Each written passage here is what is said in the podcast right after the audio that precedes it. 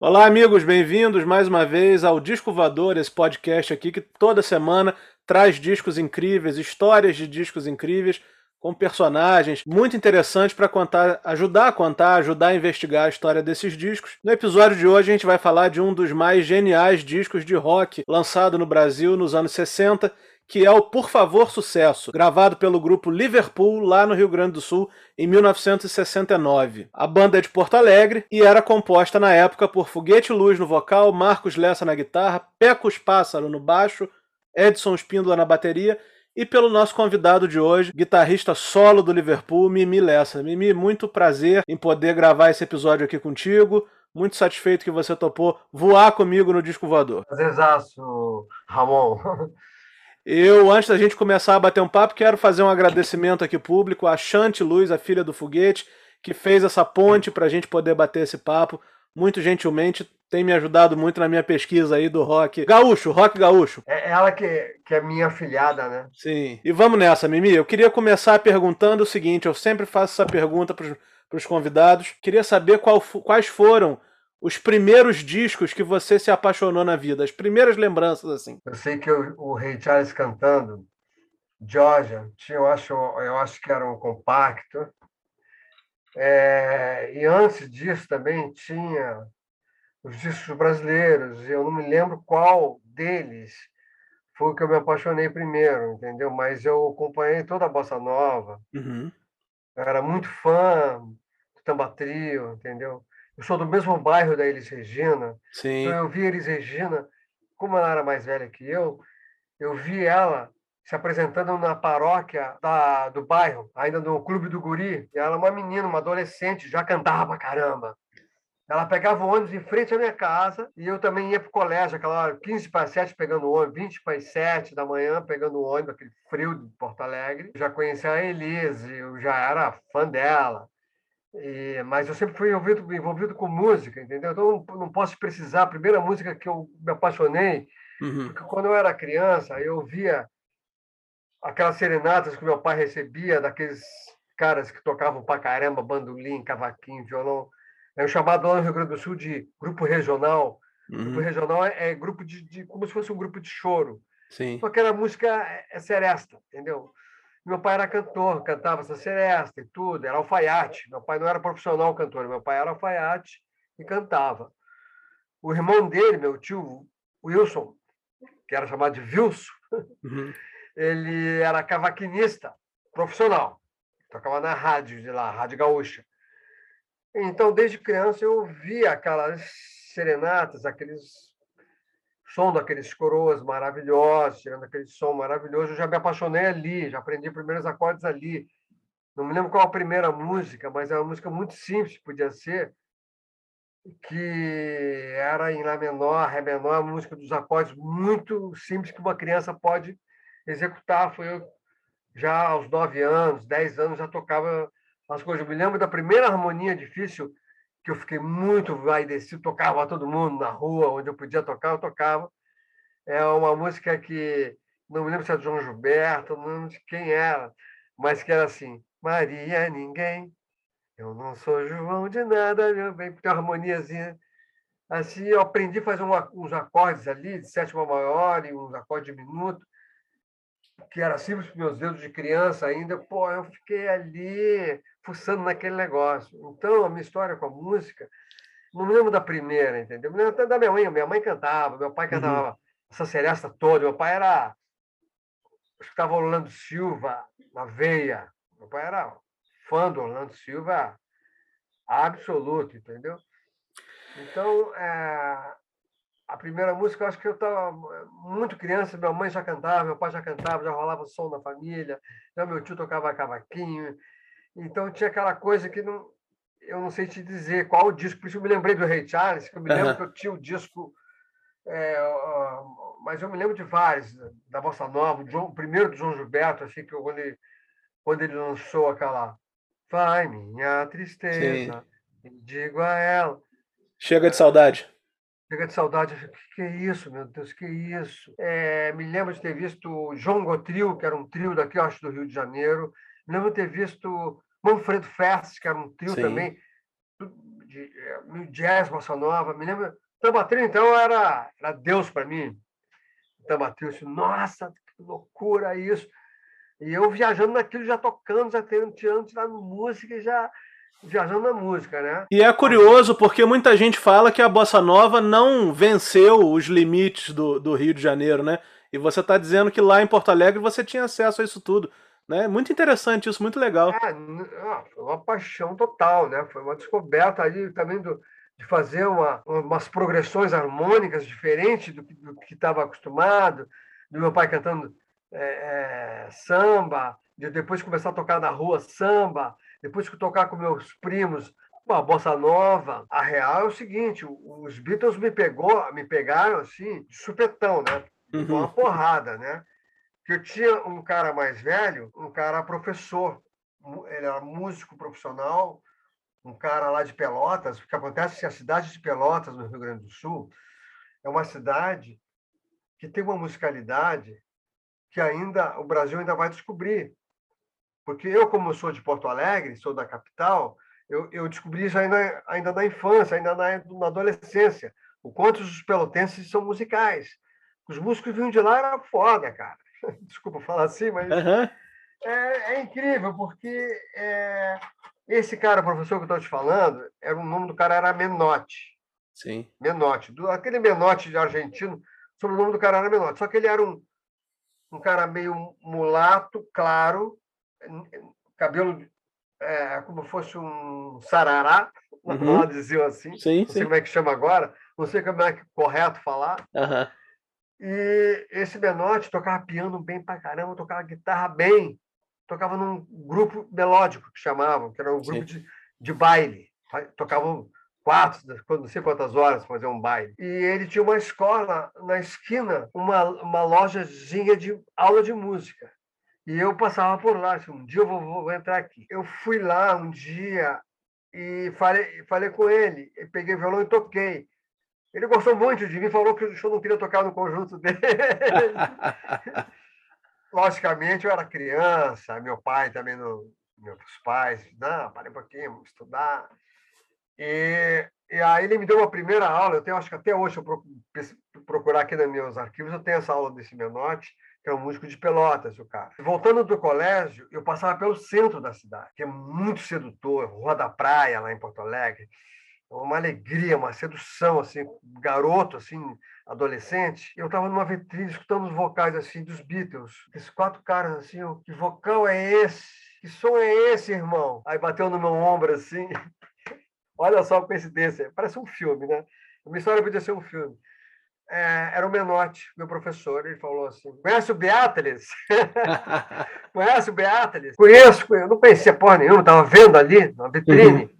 Foi assim, uma cena inesquecível. Acho que pela primeira vez eu estou realizando, contando para alguém isso, e nunca teve verdadeira importância isso. Então, ali, os Beatles mudou um pouco para mim o, o cenário, da coisa que eu achei, meu Deus, quero ouvir mais isso nossa, esse vocal assim, esses acordes perfeitos. Minha cabeça fez assim, ó, adolescente, entendeu? Então, como eu tocava, meu primeiro instrumento foi um cavaquinho que minha avó me deu. E aí passei pro violão, que era do violão do meu pai. Então eu tocava na rua, e toquei na primeira escolinha de samba que tinha no meu bairro. O cara, o chefe das cordas dessa escola de samba, é, tinham dois caras Milton, um cara mais velho e eu nos violões. O cara falou: Você vai ser um mimi. Você não vai ser o Milton, é o Mimi. O cara uhum. da escola de samba foi aí que me veio o meu apelido de Mimi, veio daí. Uhum. Eu já tinha 12 anos, 13. Minha família toda adotou o apelido. Uhum. a família foi toda assistir a escola. Logo no ano seguinte, meu pai também, com medo, né, me deixou sair na outra escola de samba de Porto Alegre, que era a Praiana, que era uma escola de samba mais foda. É como se fosse aqui, sair da Mangueira, primeiro sair no bloco, depois saí na Mangueira. É, é como se fosse. Mal comparando, fui para Praiana.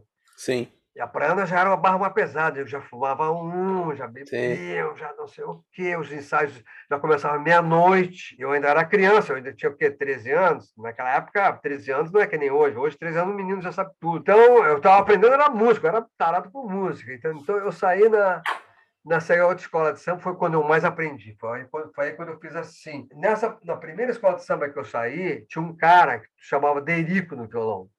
O cara era um guitarrista. Era um guitarrista que tocava com a palheta, ele lixava a palheta, arredondava a palheta. A palheta é, é assim.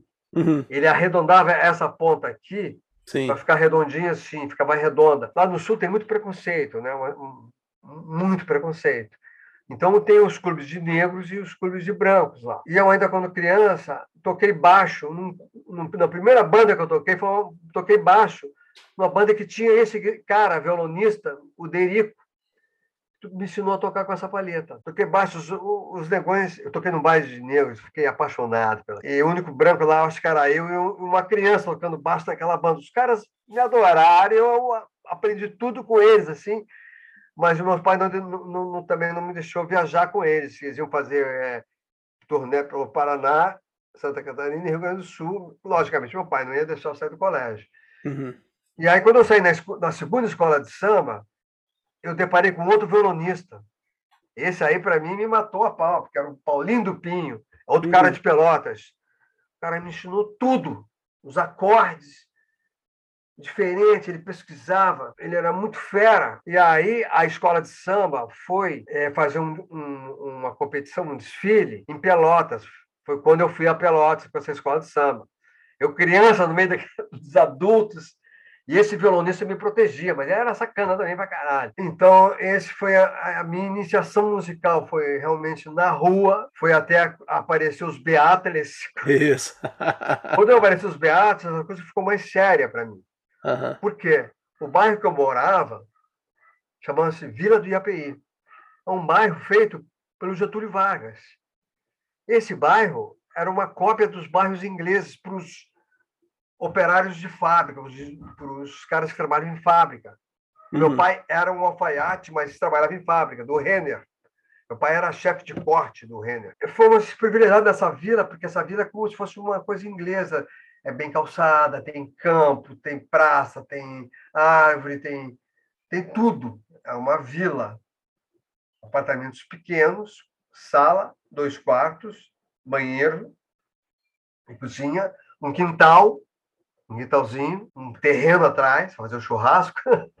Nessa vila, onde ouvi pela primeira vez Elis Regina, eu vi ali, eu era criança quando eu vi Elis Regina, que nós estávamos indo na casa do meu tio Wilson, e na volta a gente ia a pé, porque ele morava na vila, lá do outro lado da vila. A gente voltando, passava pelo prédio da Elisa, assim, um térreo, assim. Uhum. E aí estavam as pessoas tocando dentro da, da casa, a gente de fora dava para ouvir do apartamento, era um apartamentinho com quintal, assim, um térreo.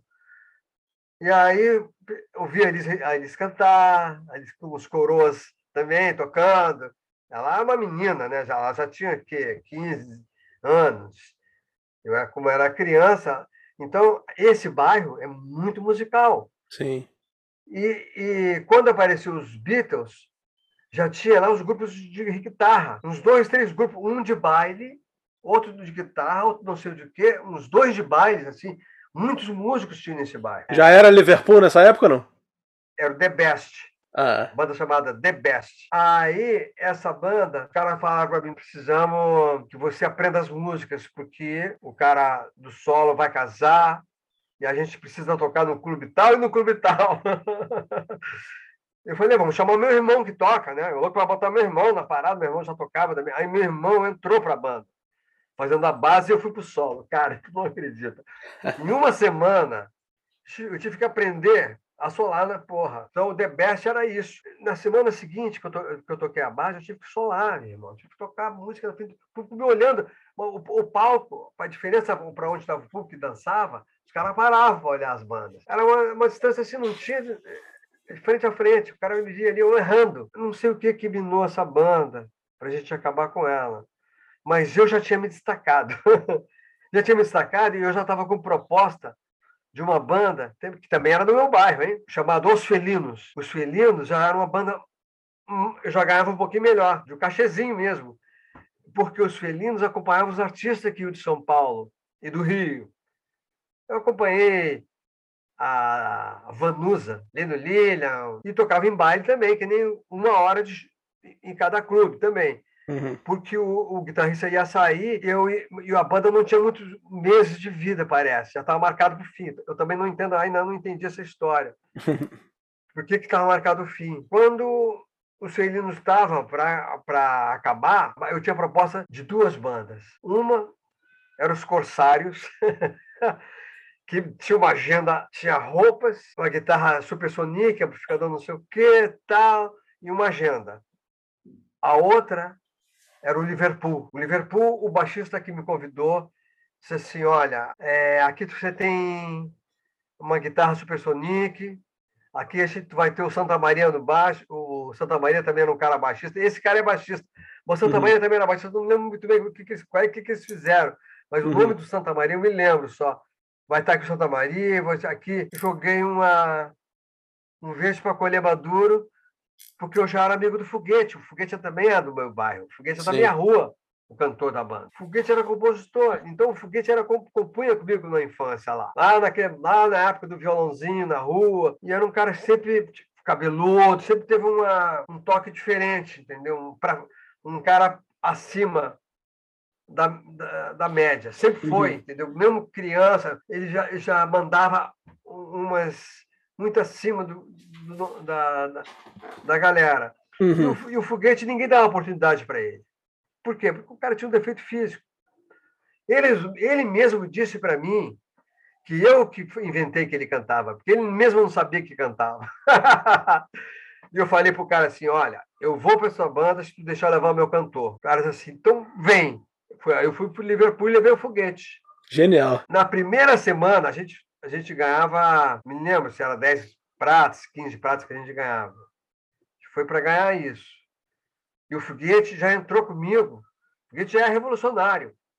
Ele é revolucionário. Desde o começo, ah, vai ser até o fim da vida. O foguete, vamos tal, começamos a botar a primeira música dos Stones, entendeu? Dar uma, já dava uma diferenciada, entendeu? Rolling Stones, um, peso diferente, e botamos uma música do Roberto Carlos fez um arranjo para rock. Qual música, você lembra? ainda. Não me lembro. Na primeira semana, nós já. Opa! Clube tal, vamos para o Glória, vamos para o Clube Navegantes, vamos para o tal. Na outra semana, e aí o foguete já, vamos tirar tal música e tal. E nós começamos a tirar a música na época do The Birds. Foi quando a gente começou a modificar o Liverpool. Uhum. O primeiro que a gente admitiu na banda foi o Marcos Lessa, meu irmão. Que o Marcos Lessa, da nossa galera, da nossa rua, querendo tocar com a gente, tocando numa banda de baile. Quando ele viu a nossa banda se, começando a se destacar, ele louco para entrar, e a gente louco para botar ele, né? Meu irmão tocava guitarra, tocava baixo, tocava tumbador, tocava teclado. O Gate sempre fez manobras, né? Ele é um agitador, agitador, é um agitador cultural, digamos assim. É um agitador. Então, ele começou a bolar a entrada do meu irmão na banda. Quem vai ter que sair? Vai ter que sair o fulano. Por A mais B mais C, essa vai ser. Então tá, não tem choro, não tem vela. Saiu um cara que cantava muito bem, Elvis Presley, inclusive, cantava o Elvis Presley assim. O cara cantava muito bem, Elvis Presley. O nosso baterista era um cara que tomava Perventim. Perventim é uma droga, sulista, da Argentina, do Uruguai, daquela área, do Rio Grande do Sul, da fronteira. O Edinho era o primo, o Edinho era baterista primo. Sim. Então, como ele era muito pequeno, ele estava junto com a gente, ajudando a montar as coisas, tudo tipo um road, quase. Sim. Ele ia para ver a gente tocar, ele ia para ver o Vico tocar. O Vico era o ídolo dele. E o Vico pagava esses papelões. O Edinho já tocava, mas ele era garoto. E o foguete sempre revolucionário. Vamos botar o Edinho! O Edinho estava junto com a gente, o Edinho. O Edinho nem acreditou. Que, que, que moleque, criança, cara. Aí o Edinho, o olho, o foguete, vamos matar o Edinho. E nós nos entreolhamos assim, será? Fomos ver o Edinho tocar no Sindicato dos Metalúrgicos, em Porto Alegre. O Edinho com a banda dele, e ele, pum, com um bumbo legal, disse, esse é o nosso baterista, é esse nosso baterista. Ficou muito feliz, o Edinho, pá, entrou na banda. Me lembro que a primeira vez que nós tocamos foi num pub em Porto Alegre, antes de tocar em clube, que não tinha muito público, a gente fez um esquenta. A gente não era bobo, não. A gente era garoto muito esperto. A gente fez um esquenta num pub. O Edinho sentiu câimbras. câimbras. Ele, ele ficou meio sentiu a resposta tocar com os caras que já eram que já eram cascudo perto dele, tá me entendendo? A banda fez assim, ó. Pá. Começou a crescer em Porto Alegre insuportavelmente. O nosso baixista, dono da banda, também começou a virar injetador de, de droga. Uhum. Os caras lá em Porto Alegre pegaram, tinha essa mania, e o cara começou a descumprir também. Logicamente, afeta também a técnica musica, musicalmente, entendeu? O cara fica chato, fica falando pra caralho, imagina o cara ligado. E, e tinha um, na, no nosso bairro, mais um do bairro, que morava assim na parte alta do bairro, o Pecos, que virou nosso baixista. O Pecos estava voando tocando baixo em outra banda também. Tava louco para entrar para nossa, que a nossa estava crescendo para caramba, porque queria ficar de fora daquela, daquela garotada ali, daquela irmandade. E a gente louco para botar o Peco. E o Vanderlei dando motivo. Chegou um dia que ele estava de rebordose, ele tinha tomado a droga dele, mas aí depois, na rebordose, ele bebeu, e aí o ponto final foi quando ele empenhou, empenhou o amplificador dele, que todo mundo tinha seu amplificador, pela, pelas drogas. Eita. Deixou lá com o traficante. Nós tivemos que, dar, antes de tocar, é um domingo isso, nunca me esqueço. Nós tivemos que ir no traficante, trocar por dinheiro o amplificador dele, e aí entrou o Peco. Quando entrou o Pecos, cara. E como que vocês chegaram no primeiro disco, no primeiro LP? Então, aí a gente ficou mais ou menos insuportáveis. Ali, tocava em todo lugar, estava assim, e começamos a a compor, e tocando música brasileira. Cada final de semana era uma música. E aí começamos a compor, começamos a evoluir pra caramba, né? E tinha um festival universitário que rolava lá na, na, na, na reitoria da PUC. Os compositores lá de Porto Alegre tinham músicas. E que vinham, iam os caras do, de São Paulo, do Rio, tudo, ninguém para faturar. E um cara de lá, Carlinhos Artliber, que era um compositor, disse assim: Olha, tem uma música para botar que, que entrou na, na seleção, eu queria que vocês defendessem a música. Ele deu a música para gente, então, por favor, sucesso. E deu uma outra música que é Olhar os Lírios do, dos Campos. Mexemos, numa mexemos no outra, botamos guitarra. botamos guitarra revolucionária, a letra era bem interessante, e fomos para o festival. Esse festival tinha Zé Rodrigues, tinha Danilo Caymmi, e nós ganhamos o primeiro lugar no Festival da Música e o arranjo tiramos o segundo lugar, uma coisa assim, com a outra música, que era o Olhares dos Campos, que era um arranjo totalmente com guitarra, com alma. E esse festival universitário, a gente concorria com a música do Festival Internacional da Canção. Além de uma grana, concorria o festival, que era aqui no Rio. Sim. E uma gravadora contratou a gente a gravadora equipe. Certo. A gravadora equipe contratou a gente. Então, nós preparamos o nosso disco já para vir tocar no Festival Internacional da Canção, já para vir gravar no Rio. E nós já tínhamos as músicas próprias, já tinha uma música dos compositores que a gente gostava de Porto Alegre. Sim. Liverpool, se você pegar, é uma banda bem dos compositores de Porto Alegre da época. Isso, isso é bom a gente pontuar. Isso é bom a gente pontuar. O disco foi gravado no Rio ou em Porto Alegre?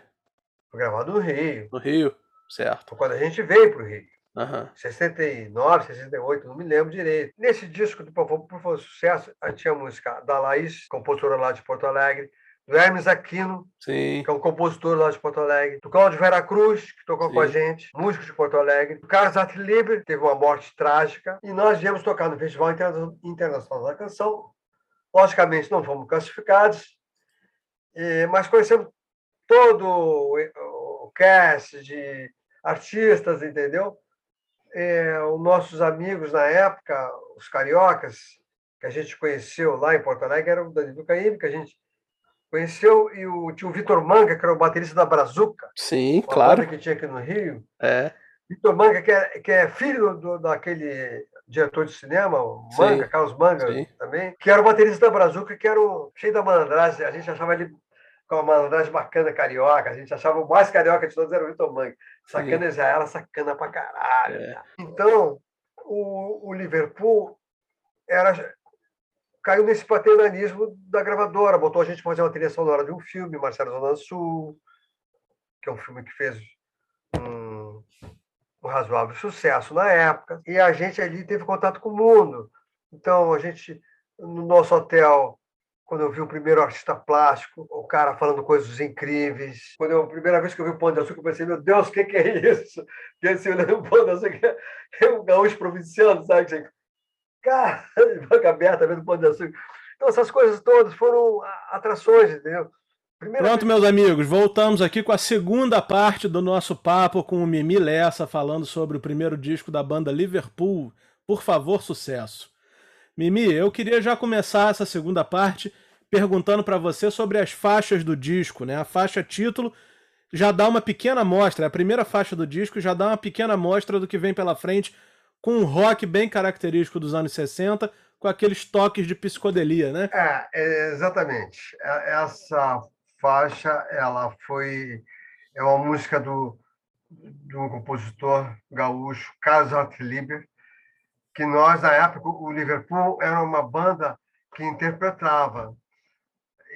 Nós, na hora de nós gravarmos o nosso disco, é, nós começamos a, a pegar músicas dos compositores que a gente se amarrava, gostava, gostávamos lá em Porto Alegre, e o Carlos Artliber é, era o compositor dessa música. Aliás, ele nos chamou para defender essa música no Festival Universitário em Porto Alegre.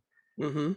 E aí, é uma música totalmente né, harmonia já já bem complexa, assim, rítmico também, entendeu?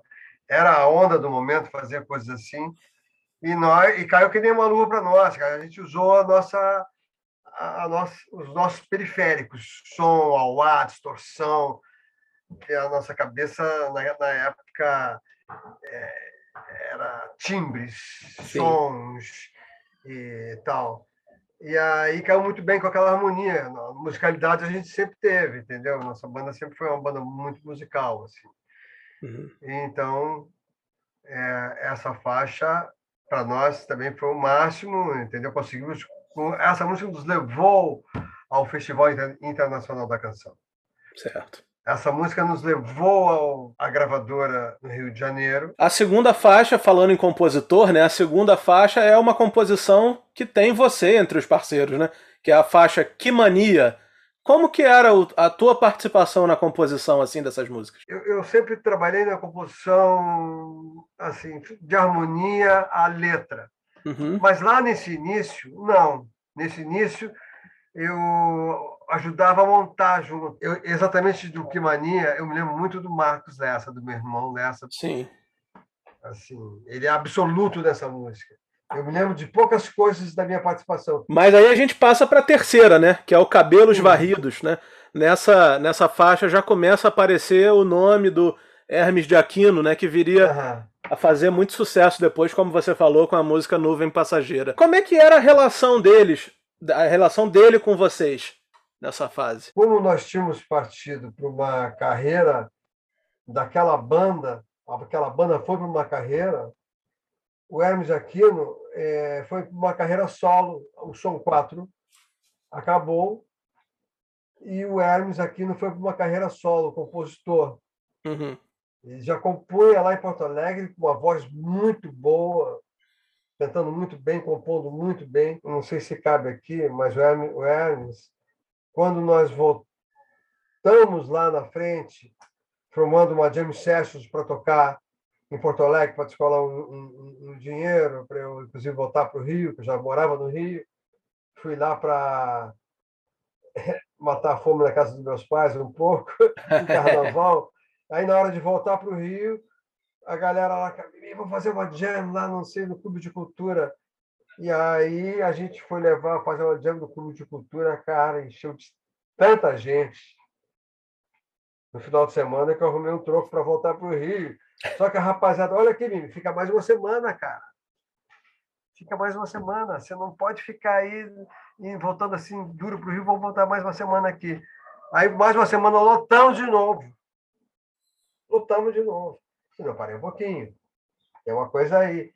Há uns caras de uma agência de publicidade lá para dar opinião para a gente. Nós era meio assim, tá meio doidão, era o Pecos, saindo Pecos, totalmente doido, assim, doido. Ele, a gente acabava de tocar, ele continuava tocando, com o cabelo assim, e os malucos ali na frente, é, é, é. mas já não era mais música, já era loucura. Uhum. Já estava beirando a loucura. Então, o nosso início estava bom, mas eu já estava meio assim. Aí o Peco, rapidamente, ele, ele mesmo partiu para outra, não sei como é que foi. Nós vamos, vamos fazer algumas cidades, uhum. né? com aquele produto que apareceu ali, deu pé, vamos ali, vamos tocar em Santa Maria, Caxias, não sei o que, barané, barané, é sempre um, um dinheiro, né? Assim, uhum. Trabalhando com música. O Hermes aqui não tocou baixo no final de semana, assim, não, não quero, é, não quero tocar baixo. Num dia lá tocou baixo que a gente precisou do baixista, a gente encheu o clube, foi muito bom com ele. E ele nem era baixista, ele era guitarrista. Nossa relação era essa, entendeu? Certo. Era uma pura admiração e eles oportunismo de uma banda lá de Porto Alegre que vai gravar no Rio, aonde for gravar, uhum. né? Só podia gravar no Rio e São Paulo. Em seguida vem o 13 terceiro andar, né? Que é uma faixa muito, muito interessante, bem psicodélica, com aqueles efeitos todos. Queria que você se lembrasse, tentasse se lembrar um pouquinho qual é a história dessa faixa, de onde veio esse título. Essa música é totalmente do Marcos Lessa. Certo. O Marcos Lessa era, é, é um compositor nato. Ele nunca aconteceu como compositor. Uhum. Entendi. Entendeu? Essas são as coisas inexplicáveis que a vida é assim, né? É. Às vezes o cara tem uma autoestima tão grande, tão grande isso fazia valer, entendeu? O trabalho dele, ele ganhou mais dinheiro que a gente, com certeza. a próxima faixa é a Blue Away, né? A gente falou muito aqui sobre Beatles, né? Você é. usou os Beatles como referência em muitos momentos do nosso papo, mas essa faixa, ela me remete diretamente aos Beach Boys.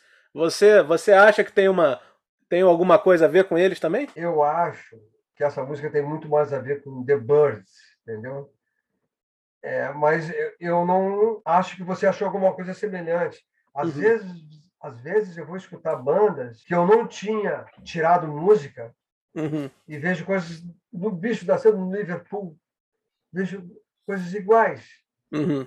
Fazer um trabalho aqui no Rio de Janeiro uhum. com um menino, um trabalho de rock que tocando The Who.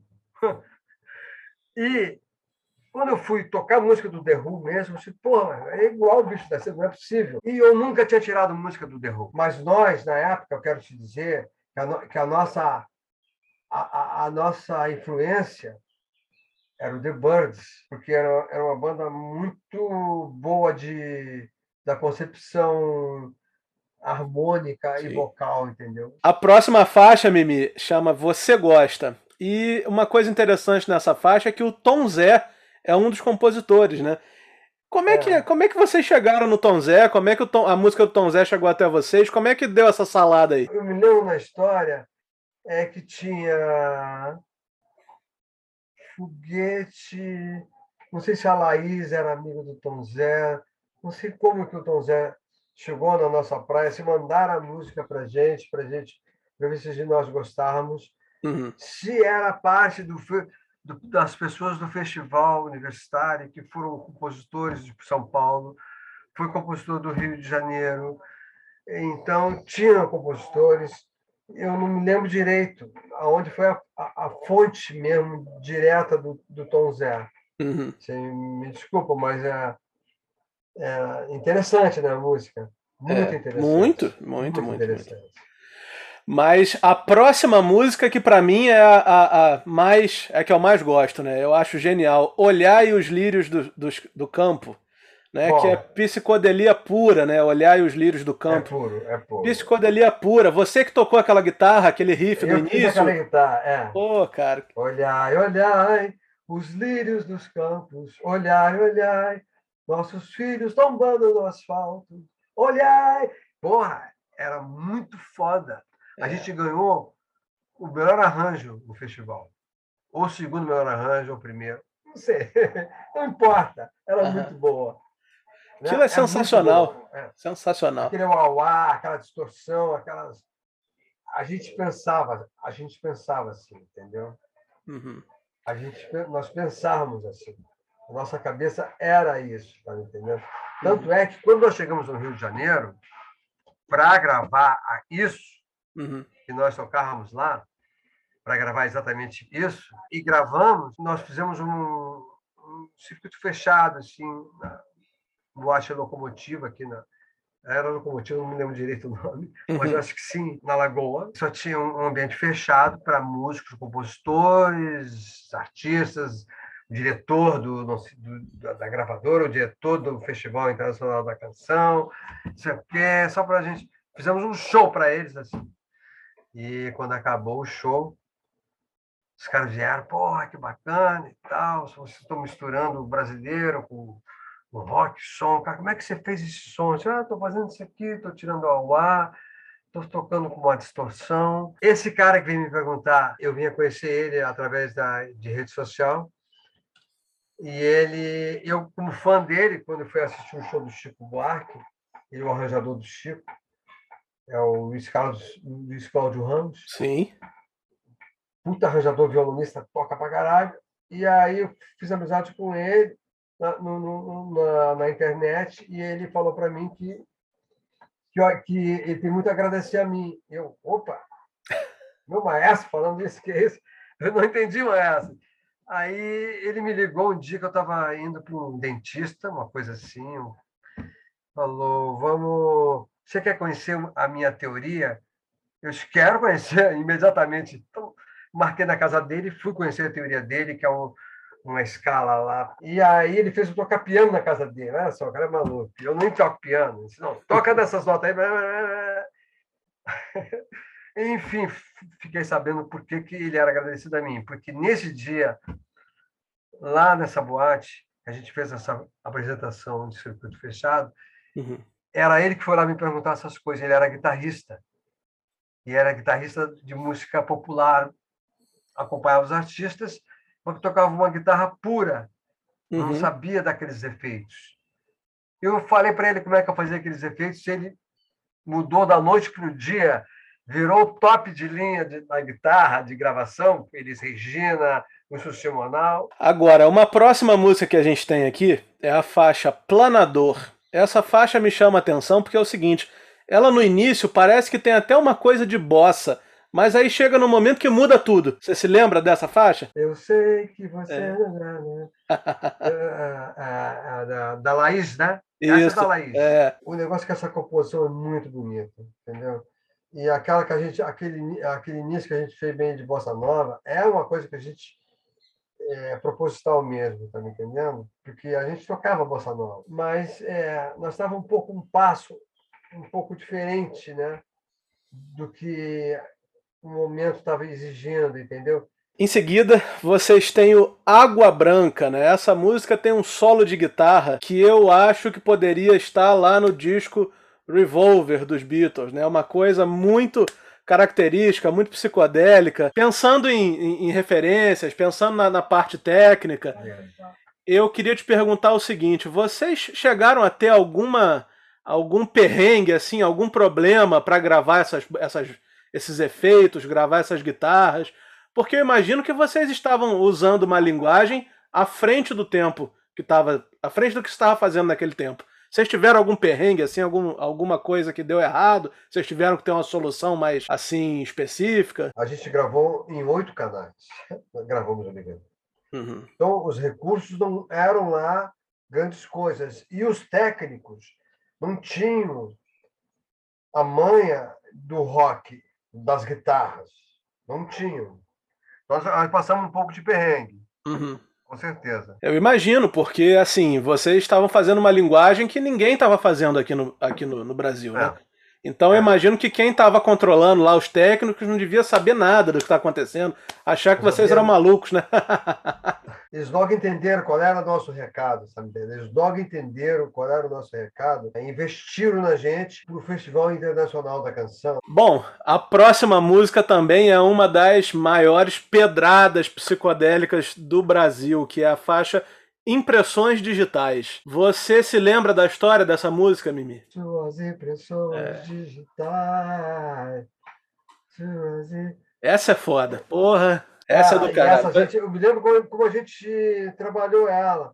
Então. Nós fizemos ela, a gente alugou uma casa para fazer o disco, para compor, para acordar. Nós alugamos uma casa de madeira no bairro Sarandi e a sala estava montada a equipamento. Essa música a gente fez lá. E essa música surgiu exatamente, as impressões digitais, lá nessa casa. Ela não tinha nem uma pré. Porque, por exemplo, décimo terceiro andar, meu irmão, Marcos, ele já tinha décimo terceiro andar, décimo terceiro andar. Ele já tinha aquilo na cabeça dele. E convivendo ali na cidade, ele já tinha aquilo. Na, nessa época, o Clapton ainda era o deus da guitarra. Sim. Eu tirava solos do Clapton quando ele tocava no Blues, Blues Bakers. Sim. Eu, lá em Porto Alegre, tirando moleque, então, eu sou uma autoridade do blues que ninguém sabe. preciso divulgar isso, preciso divulgar. Bom, vamos encerrar o disco então, Mimi, com as duas últimas faixas, que é o Paz e Amor e o Tão Longe de Mim. Que quando eu escuto dá a sensação de um dever cumprido, parece que vocês estão ali, é, conseguiram compor ali um repertório totalmente amarrado, contando uma história. E aí eu queria perguntar a você se foi isso mesmo, como é que foi a reação, a primeira reação do público, assim, quando viram esse disco na rua. O que, que você se lembra disso? A música que mais tocou na rádio, aqui na Rádio Globo, a música do Tom Zé. Sim. A música do Tom Zé. Você gosta? Foi a que mais tocou. Você gosta? É. Eu acho que foi umas duas músicas de trabalho no Rio Grande do Sul, onde era a praça mais forte, né? Temos em São Paulo, Rio Grande do Sul, Porto Alegre. Nós estávamos já com o repertório também da trilha sonora do filme Marcelo Zona Sul. Sim. Já estava pronto também, então veio uma chuva de informação para o público. O público não, ele não conseguiu assimilar direito, tá uhum. entendendo disco. Tanto é que o nosso disco ele vende até hoje, ao Sim. longo dos anos. Mas na época ele não foi um estouro. Entendeu? Então, o que, que as gravadoras, o que, que os números diziam na época? Ah, você tem que vender. Ah, vender o disco de ouro, não sei o quê. Aí tu vai sucesso. Mas a, a história vem dizer que não é isso. Você vê o Tony Horta nunca vendeu tanto disco e ele é um artista, é, digamos, com ativo, né? Sim. com o mesmo propósito, com a mesma atividade, Sim. sem ter, é, ter decaído, né? É. sem ter ficado decadente. Eu né? vou gravar com ele semana que vem. Então, não é um artista que ficou decadente, aí vai entrevistar o cara, ah, o cara ficou decadente, não fez sucesso lá, agora está contando historinha. Não, entendeu?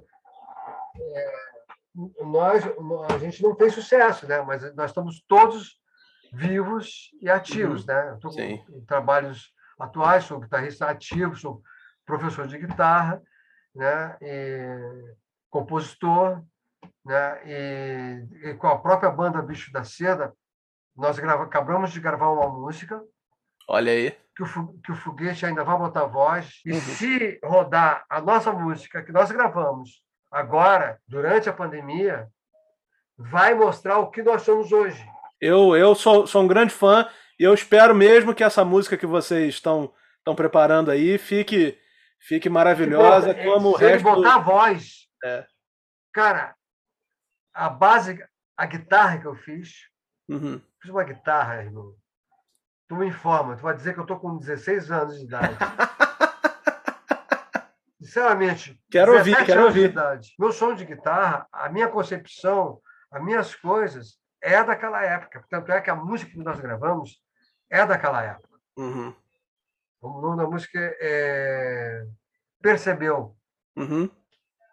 Que é Percebeu o que fazer, na realidade, o nome da música. Eu acho que Percebeu também é interessante. Uhum. É, percebeu o que fazer, é, continuou sem mais parar, nem chorando, nem sorrindo, é, por essa vida, é, se lançou é, e vai indo, cai muito para o mundo atual, cara, como se fosse um é. protesto contra o governo, sabe? Sim, Nesse sim. mundo atual, esse jogo social, com suor se ganha o pão na noite, faz o foguete botou A Noite Faz, Um Sonho, uma canção, sei lá como é que é. Uhum. Mas, assim, é uma canção daquela época, com a gente hoje, com essa idade, mas com aquela energia, com aquela pegada, com, com aquela com aquele approach, sacou? Sim, sim. Com aquele approach. Eu, eu, particularmente, eu sou suspeito, né? Eu, particularmente, acho muito interessante o arranjo, o esqueleto dela. Eu escrevi aqui, porque no Bicho da Seda eu sempre fiz o esqueleto com a compreensão, com a, o mundo de hoje. Não tem como você não compreender o que, que é 12, 8 compassos, o que, o que é tudo isso. Então, você entende a forma de uma música, entendeu? Então, Uhum. o, o Liverpool, o Bicho da Seda, sempre teve um valor assim que é difícil um- uma pessoa que só escutou essa banda, que só veio, só gostou, vai sacar que a gente já entendia dessa porra, sacou? Então, a- essa música ela é fantástica, que ela é exatamente a música que a gente fazia no passado, Uhum. tocada hoje, e o som de guitarra que eu estou tirando, eu estou tirando um som mais, um pouquinho mais violento. Meu filho me ajudou a tirar um som legal. Ele, negócio de setup de som, ele é melhor do que eu. Toca guitarra também, né?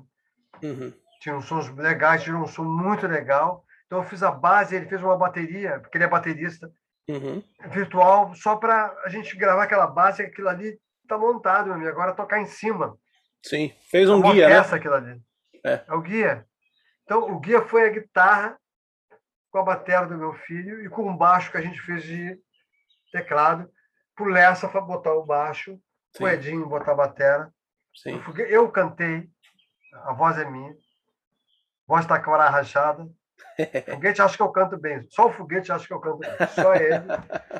Eu acho muita graça dele. E, e- ele acha graça de mim, que ele, ele, ele fala, ele, ele fala isso que eu, o cara que. O único cara que acreditava que ele cantava era eu, porque ele Uhum. não sabia que ele era cantor. Eu que falei pro cara, olha, tem um cantor da minha rua.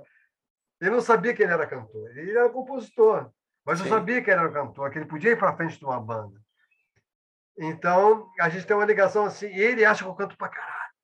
Você canta, Mimi? Mimi, eu queria te perguntar o que que você se lembra da capa do disco. Você se lembra de tirar a foto, onde foi? O que, que Lembro. você se lembra? Me lembro. O que eu me lembro é que aqueles trajes que nós estávamos na capa do disco é mais ou menos os trajes que a gente vivia. Uhum. que como a gente já é, o palco estava misturando com a, a sala de ensaio, com, a, com tudo, a gente saía, pegava o ônibus junto, então a gente não se de ser palhaço, é, digamos assim, com uma roupa diferente, entendeu? Então a gente estava se permitindo. Então aquela roupa que a gente estava ali, a gente não fez nem uma, uma montagemzinha com uma, um figurinista, com uma pessoa que fez uma, ah, vou fazer um figurino para vocês. A gente botou roupa para ir tocar, digamos. Uhum. Botava um lenço a mais, de repente. Tudo era rock, rock and roll. E eu, que eu me lembro é que a gente foi para a Glória, do, ali do aterro, na Cinelândia, por ali. Sim, sim. E aí tiramos várias fotos ali. A contracapa, o cara que era o radialista lá de Porto Alegre, que era o cara da televisão de lá também, o cara que era uma, uma notoriedade do Sul, o cara Uhum. que escrevia, tinha programa de rádio com audiência, um cara que tinha audiência, digamos assim, na, na comunicação lá, Rádio Gaúcha, TV Gaúcha, aquelas coisas. Ele fez o, a, lá a contracapa, né? Sim, sim. E ele dá uns nomes lá que as pessoas não entendem, que era o nosso empresário, Salim, que era um turco, Uhum. que ele ficou louco aqui com os árabes que tinha no Rio de Janeiro, que não tinha, não tinha todos esses árabes lá no, lá, em, lá no sul. Ele ficou enlouquecido. Tinha muitos árabes antes ali na, na Glória, antigamente. Uhum. É, e nós pegávamos um táxi e íamos até lá, tinha uns dois restaurantes ali na Glória. Um lugar ali, nem sei o que, que tem ali agora. assim, Uhum. Um lugar, sabe, fica os travecos ali? Sim, sim. Saberia aquele lugar ali? Na subida ali para Santa Teresa, né? É, mas não chega a ser uma subida, é embaixo mesmo. Uhum. Tinha os dois restaurantes árabes. Sim. O nosso empresário, que era turco, era enlouquecido. A gente já não aguentava mais comer árabe e aí o cara eh, escreveu na contracapa, Salim, e mandava abraço não sei para quem, uhum. para os caras da gravadora. É tudo paternalismo, aquela coisa. Uhum. Não é. Os caras não falam para o público, o público não vai entender aquilo. É uma uhum. coisa. É, interna. Interno, é. é interno, sabe? Mas Entendi. Rolava essa. É. E aí, Mimi, o, esse disco está fazendo 52 anos em 2021. Você olhando assim em retrospecto, por que, que você acha que esse disco ficou tão cultuado? Eu acho que ele é cultuado porque a gente pegou aquilo, que tinha de melhor na época, que era aquelas compositores. Ninguém fez o nome dali. Digamos que nenhum virou Rita Lee, nenhum virou do nossa, da nossa época, só a Rita Lee veio a prosperar e a dizer ao que veio. Ela conseguiu superar todas as dificuldades da, da queda do rock em 78, entendeu? Porque quando caiu o rock, no geral, essas bandas todas caíram, não tinham alicerces suficientes para segurar a peteca da, do, da queda do rock, porque você não tinha mais lugar onde tocar também, entendeu? Uhum. E se você tivesse que ganhar um pouco de dinheiro para comer, então aí você começava como música a trabalhar com aquele conhecimento, com aquela bagagem. Você trouxe de banda, que banda é uma coisa gostosa. Banda, você vai dando ideia, você é compositor, você escreve, você diz, você... é uma colocação artística você é músico, você é artista, você compõe, você é um artista. Você, você quer comunicar com o público, mas a, a cabeça vai para outra. Então nós tínhamos a, aquela musicalidade com a cabeça em outra, de artista, sabe? Então essa fez a diferença, eu, eu acho, e, e foi muito bem. As músicas eram muito boas. A gente, a gente era, tinha uma combinação. Nós tínhamos uma irmandade. A gente pegava o ônibus juntos, já te falei isso. Né? empresário ficava no centro como se fosse o centro aqui do Rio. Uhum. Pegava o ônibus, nós juntos, ia no empresário, caminhava até lá o escritório, voltava, voltava, fazendo bobagem, fazendo tomar café na casa do ah, ah, ah, mostrava uma música para outro, ah, essa aqui, tiravam no quarto, um ia tirar música, e nada era maior do que a gente. Não Sim. tinha droga, não tinha bebida, não tinha nada. E aí nós começamos a, começamos a ficar obsessivos, né, cara? Obsessivos com aquilo. Nós viajamos muito para o interior do Rio Grande do Sul. Quando a gente fez o nome do Liverpool, que, que os clubes nos esperavam.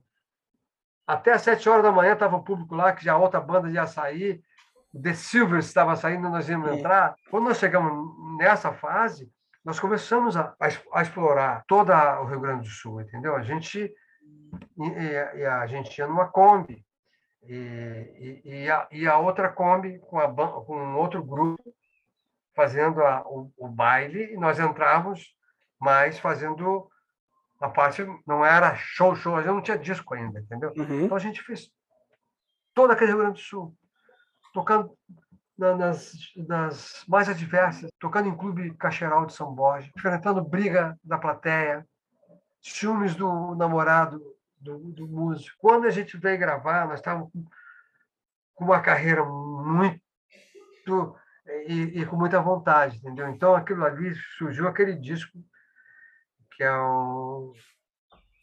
As pessoas contemplam, né? Que esse disco é... É verdade. É um marco do rock gaúcho, né? É, é, é um marco, é um marco. É.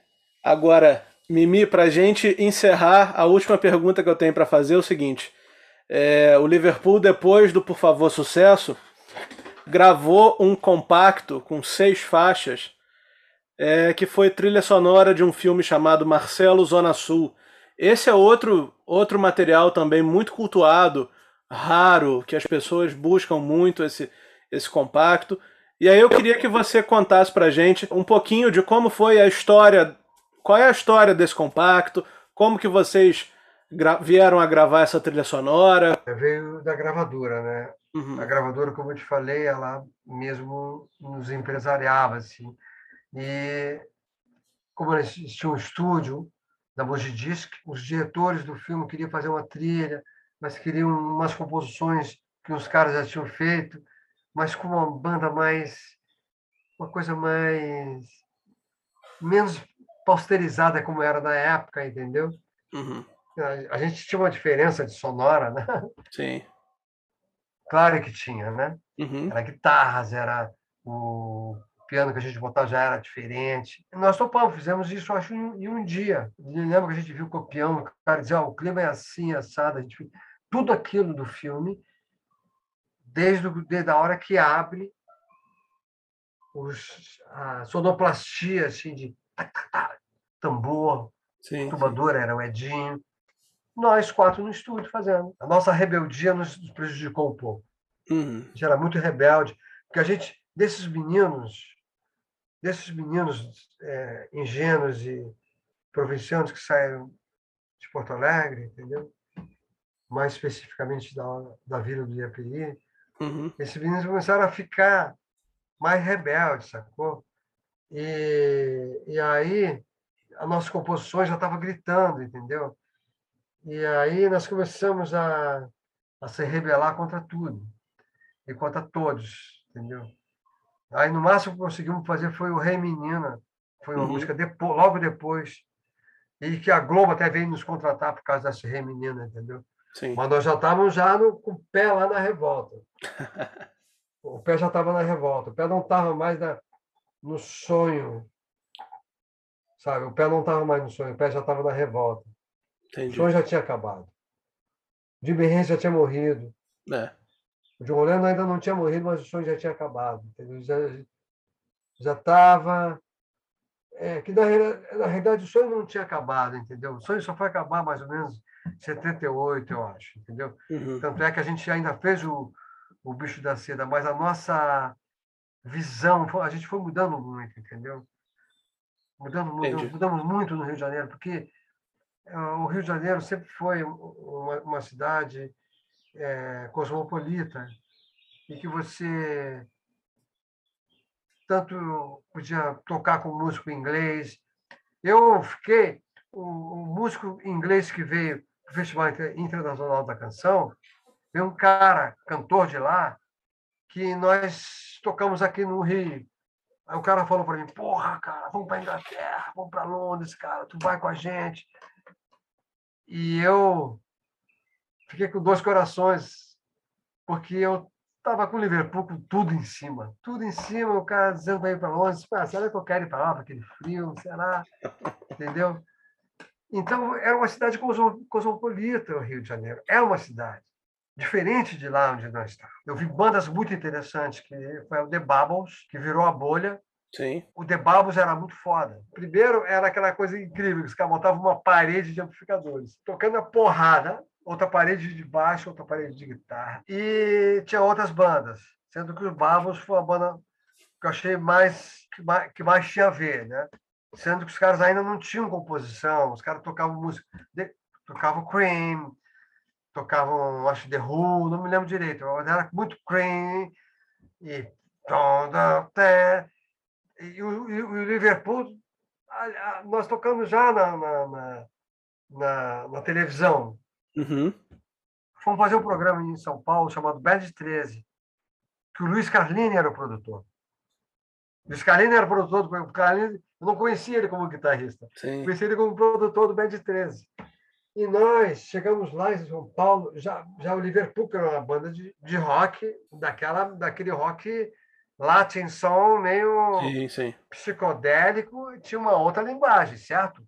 Certo. E nós lá mandamos uma do Queen também, para tirar um sarro. A gente mandou uma do Queen, mas a gente mandou.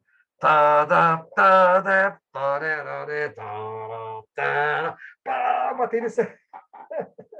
No final do programa, no nosso camarim, estavam os caras lá aquele Tony, Tony Azandan. Parceiro do Rony Von, né? Em muitas músicas. Ah, vocês tocaram música tal, não sei o quê. Nos levaram lá para casa dos Butantes, cara, na cantareira.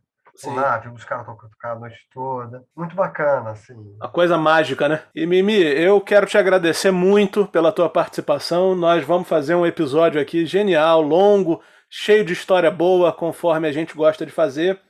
Quero também agradecer publicamente aqui a, a Chante por ter feito essa ponte entre a gente e que a gente possa é, seguir com a nossa amizade, se encontrar no, em algum dia que a gente puder, tomar um café, tomar um chopp, enfim, e manter essa amizade aí, tá bom? Te agradeço Falou, muito, Mimi. Tudo de bom. Quando você estiver por aí, dá um alô para mim. Tá bom. Você tem meu telefone.